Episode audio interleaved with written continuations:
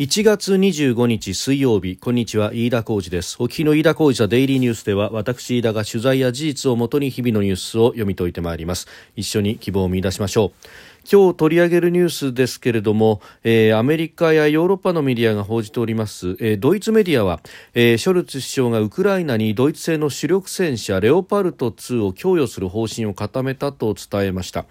えー、方でアメリカもエイブラムスという戦車を供与する用意があるということが言われております。えー、それからですねアメリカホワイトハウスのジャンピエール報道官は24日の会見の中で、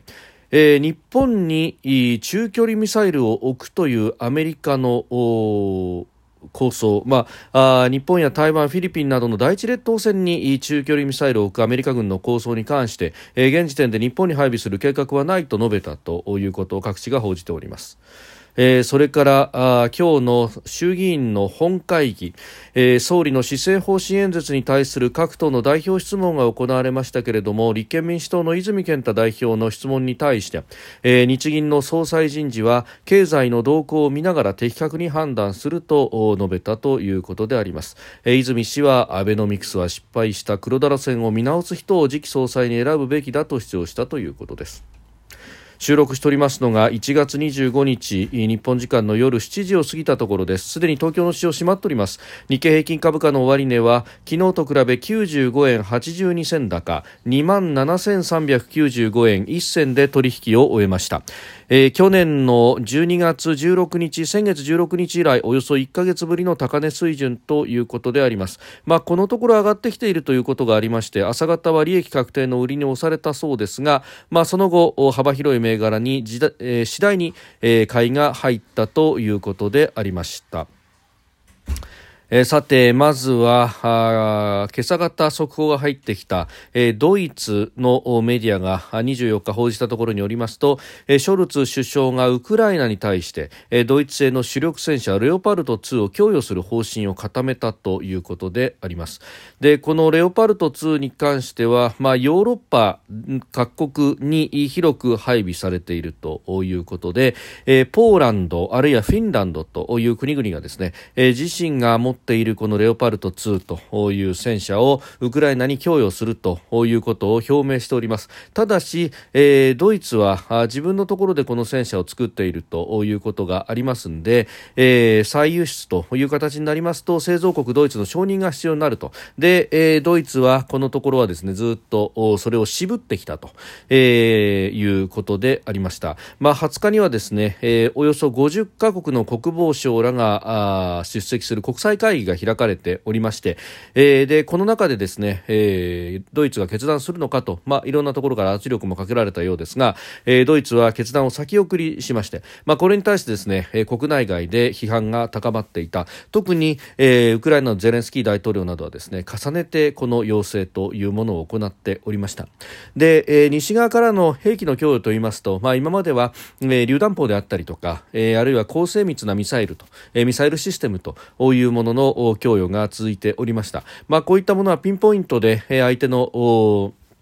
まあ、平坦線であるとかを破壊することは可能ということですが、まあ、面で、えー、これをですね、まあ、あの、領土を奪い返すということになると、えー、どうしても最終的には、まあ、あ歩兵による制圧ということになり、そうすると戦車と、えー、それと共同でですね、えー作戦行動を行うという部隊が必要になってくるということであります。まあそうなるとこの戦車を中心とするような、えー、部隊というのの編成そして訓練というものをしなければならないと。で、えーまあ、今、うん、喫緊の課題としては、えー、この凍っている土地が凍っている時期に、まあ、ロシアが進撃してくるのではないかということが言われております、まあ、これを防ぐというのもありますし、えー、それから領土奪還ということでは、えー、この後ぬかるむきを経て、えー、春以降というところも視野に入れながらですね、えー、この戦車を一刻も早く欲しいということを、まあ、言っているわけであります。で、まあ、あのドイツがこうして動き出したということそしてアメリカもですねエイブラムスという戦車を、えー、ウクライナへ供与検討ということが、まあ、報道されましたで他方イギリスはチャレンジャー2という戦車14両の供与をすでに発表しておりますで、うんまあ、この辺りですね、まあ、旧ソ連製の戦車を複数、えー、の種類、ウクライナはもともと使っていたということがありますので、まあ、相当ですね、まあ、この、えー、数の数というか種類の多いところをですね使いこなさなければならないということがあるわけでありますが、まあ、戦車そのものというよりも、まあ、それを使った、えー、作戦行動というところが、えー、必要になってくるというところであります。まあ、いずれにせよですねこれが戦局を動かすことになるのか、えー、昨日で、えー、1月の24日あロシアによるウクライナの侵略これが始まってから1年、えー、11ヶ月が経つと、えー、来月の2月24日には1年になるというところでまた局面が動き出しそうであります。で他方ですねうんウクライナの政府高官が汚職などで摘発をされる拘束をされるというような事案がかなりに上っております、えー、まあこの辺りのですねまあ兵器であるとかあるいは糧食といったようなものの納入に際して、えー、様々な汚職があったりとか、えー、用途外使用があったりとか、あるいは、あ供与された車両などを使用に使うというような、まあ、言ってみればがめてしまうというような出来事というのは、まあ、あの、旧ソ連圏、えー、では、まあ、かなりそういった汚職というものがいろいろと問題になっておりましたけれども、えー、そして、まあ、現実問題としてですね、まあ、今もそういったところが問題になると、えー、ロシア国内でも、まあ、このウクライナ情勢の前にえー、取引をする企業の方々などに行くと、まあ、やはりそういった汚職だとか袖の下だとかというものがうん効いてしまうようなところもあるんだと、まあ、それは旧ソ連時代からそういったことがあるということも言われておりましたが、まあ、ウクライナに関しては、まあ、それとですね一線を画すという形を取らなければいけないと、まあ、それはあの対外的な見え方についてもそうですしまたこの安全保障に直結する EU の加盟であったりとかあるいは将来的な NATO の加盟ということを考えても、えー、こうしたですね、えー、汚職腐敗というものを、えー、ある程度きちっと裁くことができる摘化することができる防ぐことができるという政府の体制というものを取っておかなければ、えー、EU への加盟 NATO への加盟おぼつかない。そうなると、えー、またあロシアが攻めてくるということになった時に、えー、それを跳ね返すだけの抑止力というものを持てなくなってしまうと、まあ、これは、えー、ゼレンスキー大統領以下ウクライナ政府の方々も身に染みているというところがありますので、まあ、この辺りをですねきちっと整備をしていくということも、まあ、この、えー、戦争中であるということにもではありますが、えー、きちっとやらなければいけないことなんだろうと、えー、それを、まあ、一つ一つウクライナは始めてきているということでもあろうと思います。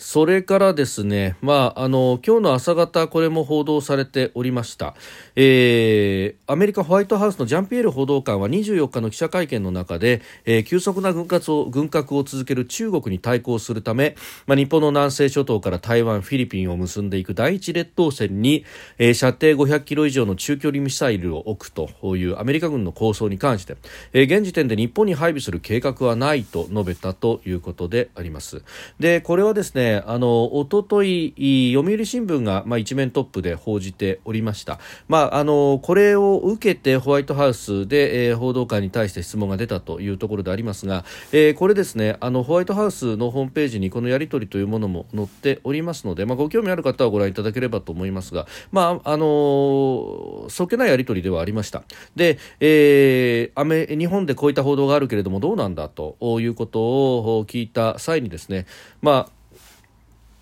えー、国防総省によればという形で、えー、ジャンピエール氏は話し始めまして、まあえー、日本にそういったものを置くというプランがないということを承知しているという形で、まあ、詳しいことは国防総省に聞いてくれというふうに、まあ、答えておりましたんで、まあ、それが全てというところなんだろうと。でこれに関しては読売の記事の方が詳しく、載っておりましたが、まあ、あの国防総省であるとかアメリカの政府関係者の話としてですね、えー、なぜこの日本の南西諸島に置かないかというのは逆に言うと日本が、えーまあ、あかつて敵基攻撃能力といった反撃能力を持つそして、えー、長射程のミサイルを持つということをすでに決めている。で、まあ、そことバッティングをするであるとかあるいは、えー、いたずらに南西諸島に置く置かないという話になって、えー、それが、まあ、地元との関係性を悪くするということになると、まあ、有事の際にですねさまざまなインフラを使うという時にも支障をきたすということもあるので、まあ、ここでは、日本に任せるというようなニュアンスでありました。決してこれでですね南西諸島を見捨てるであるとかそういった、抑止に穴が開くというような、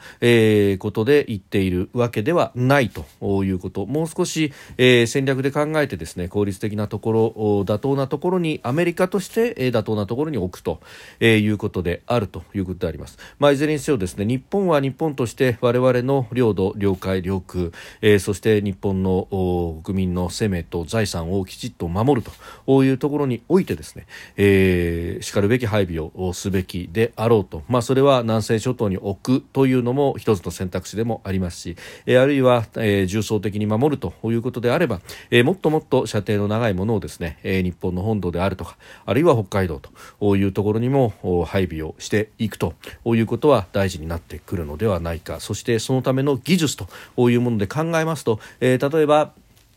えー、日本が持っている H2A 等々ロケットの技術というものは、えー、かなり足の長い、えー、ミサイル、まあ、射程の長いミサイル、まあ、言ってみれば弾道ミサイルなどにも応用が効くものであります、えー、極超音速ミサイル等々ということが言われておりますけれども、まあ、そうしたものに、えー、技術として応用が可能であるというところではありますけれどもここに防衛省と文部科学省の壁があったりなんかあるいは学術会議の問題というところでせっかくの技術が国民の生命と財産を守るために生かすことができていないではないかという指摘が、まあ、各所から出ております。えーこの科学技術予算というものも5兆円という規模で出ているということを考えますと、えー、それをですねきちっと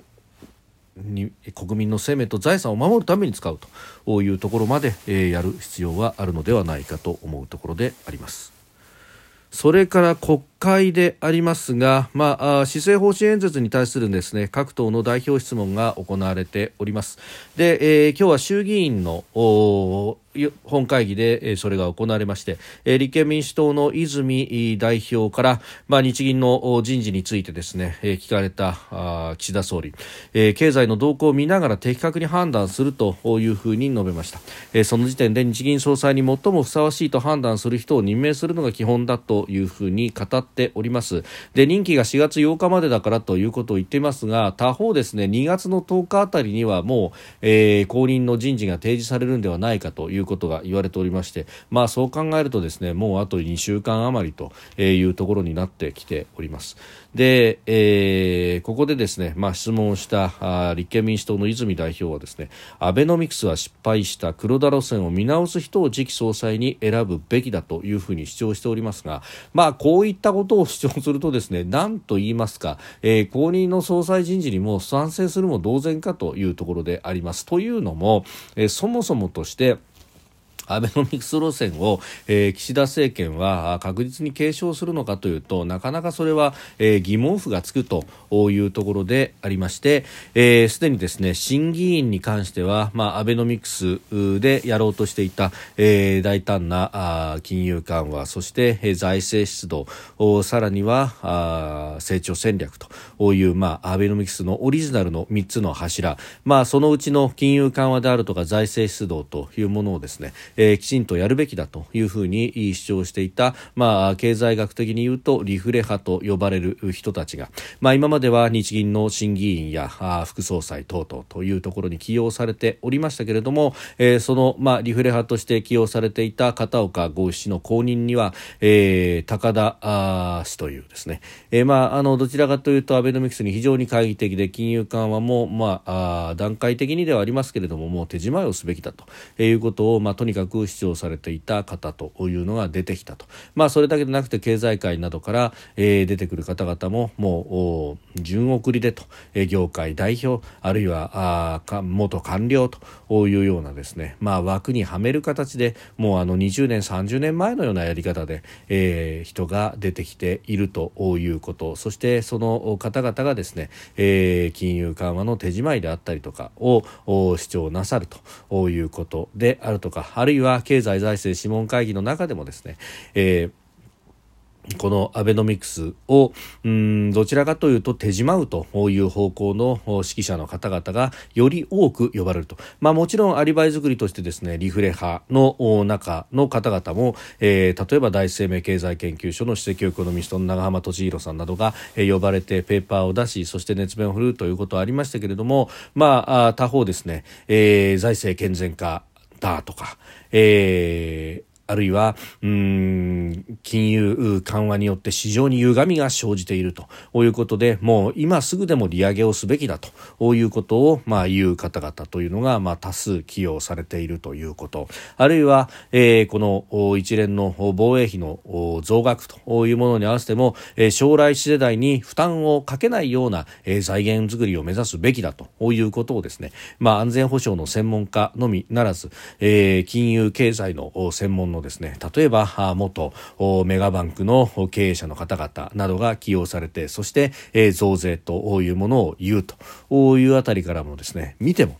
岸田政権がアベノミクスというものに対して非常に懐疑的でむしろ手仕舞いをしたがっているというのは見え見えであってですね、えー、ここで、えー、利上げをするということになると生活者目線で言ったら非常に厳しくなるじゃないかということを、まあ、あ言うのがですね、えーまあ、リベラルを標榜とする立憲民主党の仕事にもかかわらず、え、残念ながら泉氏は、え、黒田路線を見直す人を人選すべきだ。アベノミクスは失敗したと、まあ、ベノミクスが失敗したというふうに断言をするのであればどこが失敗したのかそしてどこが成功だったのかということまでですね言うべきなんですがジッパ人柄げにしてしまっていると。これだけ失業率を下げたという面に関しては、えー、雇用の安定という面に関してはコロナ前まではある一定の成果はあった。ただし、えー、増税を2度したということは生活を苦しくさせたというのも事実であると。